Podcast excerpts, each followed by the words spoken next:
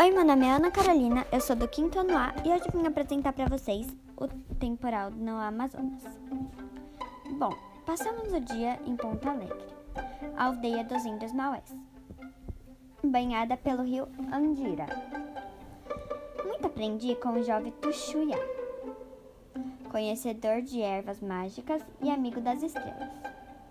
Ao entardecer, saímos de canoa, com o motor de polpa ao rumo de freguesia, pequena comunidade no coração da floresta.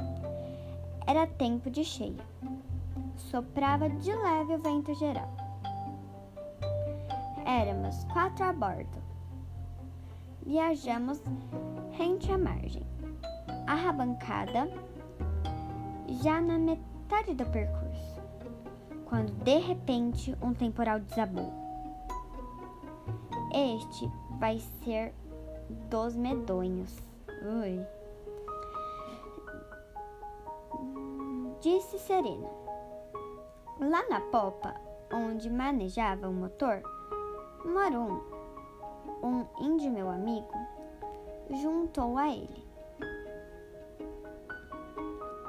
No chão da canoa. O seu filho menino, todo encolhido de frio.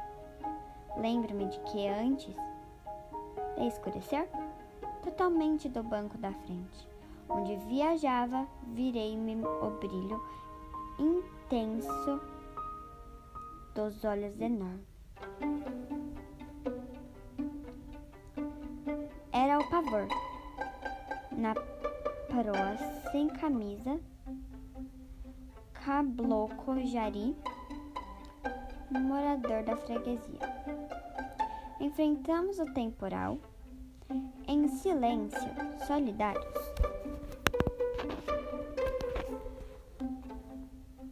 Em silêncio, solidários, a correnteza crescia, a canoa se balançava. Na alta crista, ondas, ondas. Depois se despencava com fragor. A chuva nos, vergaza, nos vergastava por todos os lados. Houve um momento em que não vimos mais nada. Repetidas vezes, a proa tocava um tronco, o baque surdo a canoa. Parecia que ia virar. Moron inclinava o motor para a frente, de jeito que a hélice ficasse fora da água. Só os re relâmpagos nos ajudavam, cortando o céu de um lado ao outro. A luz fugas nos mostrava um tronco enorme, um pedaço de árvore ainda com ramos frescos. Já quase em cima de nós, o índio agiu e calado desviava a canoa num golpe de leme. A escuridão era tanta que eu sequer enxergava a minha mão aberta a centímetros do meu rosto. Mesmo assim, em alguns instantes, tive a certeza de que o piloto conseguia distinguir dentro da treva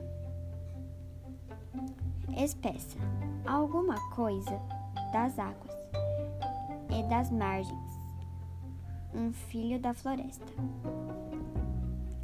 A tempestade cessou pouco antes de chegarmos à freguesia.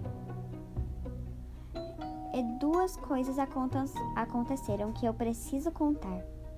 A primeira é que de repente demos demos com várias canoas vindo em nossa direção. Eram homens e, mulher, e mulheres daquele pedaço verde do mundo, certos de que deveríamos chegar no começo da noite.